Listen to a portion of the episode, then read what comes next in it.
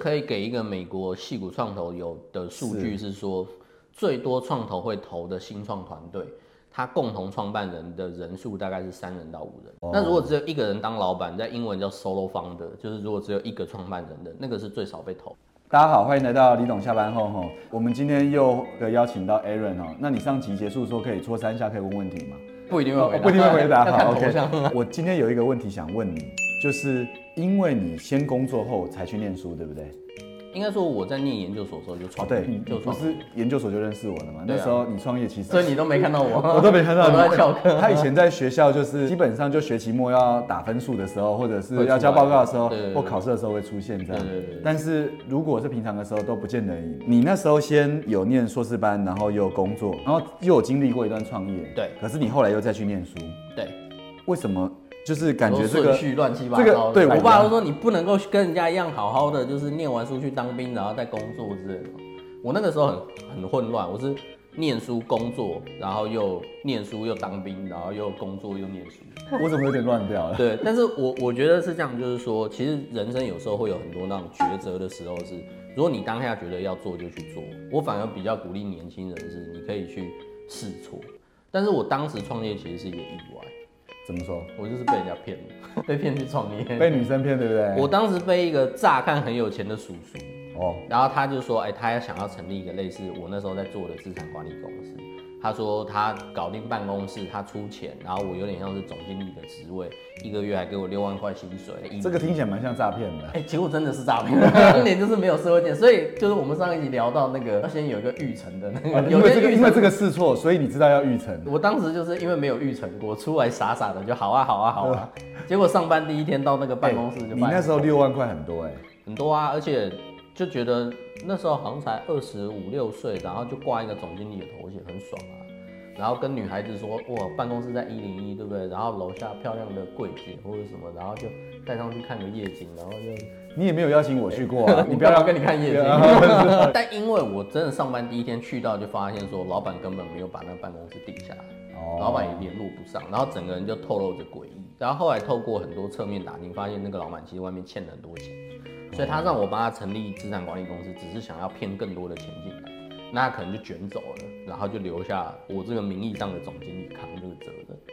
对，哦，可是那个时候我已经从前公司离职了，所以我就觉得没有办法，那我不然自己出来做好了。哦，所以其实你是从这样，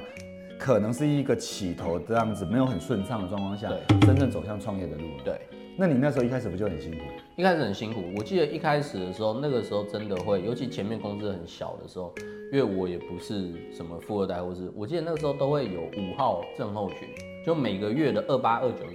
就开始睡不着，因为就想五号要付薪水，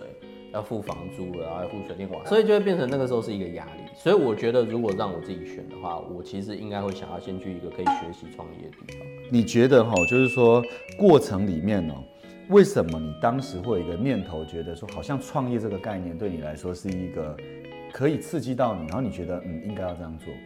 我觉得那个时候创业，除了被骗之外，因为客户跟一部分同事都已经被我从前公司带出来，那我就发现老板跑了。那对其实客户跟同事都看着我，就是现在该怎么办？我有一种觉得好，我要负起责任，对然后我就创业。可是除此之外，我觉得那个时候是我看到有很多我想要改变的地方，比对方说现在当然不稀奇，可是那个时候的。大概二零零八、二零零九吧，尤其金融海啸以后，那个时候财富管理的市场是很混乱的。那我们那时候是希望透过城市交易，通过一些数量化的模型，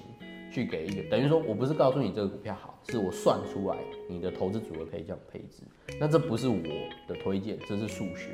有一点像现在人家说 AI 或者是数据分析，但是现在很普遍，但是在当时是一个比较创新的概念。那个时候是我想做的事。哦，所以这个你也夹杂一些你想做的事，再加上也那个状态下你被 pushing 要前进。对，然后再加上秘书真的也蛮正的，所以就我我刚才已经想要绕开这个话题 了。他他随时的助理跟秘书应该都算漂亮了，对不对？但有一个重点，能力都不错。我刚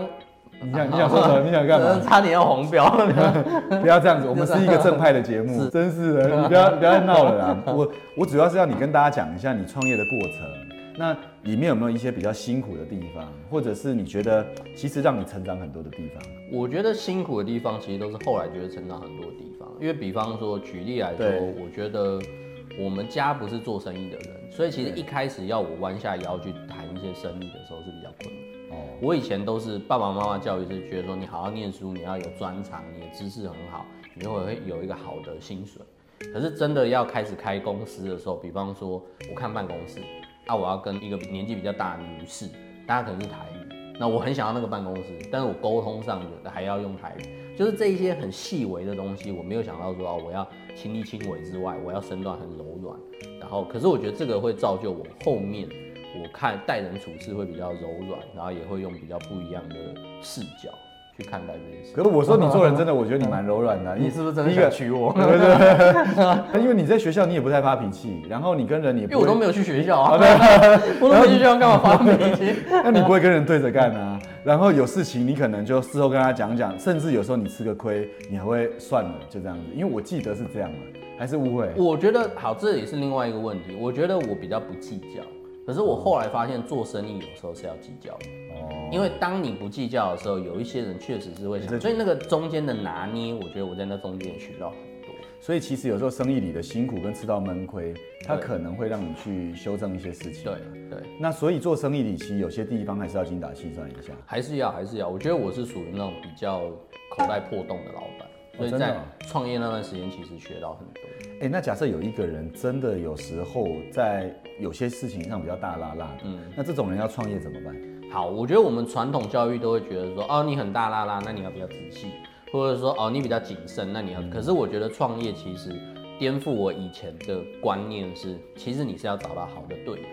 哦，就是我用海贼王举例，就是鲁夫一个人没有办法做所有的事情，然后他就是你要有好的队友，有仔细的人，也有很有行动力的人，也有很大胆的人，也有很细心的人，那才会变成一个全方位的团队，倒不用想要自己一个人可以 cover 所有的面。哦，传统台湾人，我我觉得他们都喜欢一个人当老板，好像说他是最就最能干的，或者对他想要所有东西都掌握嘛。对，但是可以不用这样，是一开始就用主 team 的思维。这给一个美国戏骨创投有的数据是说，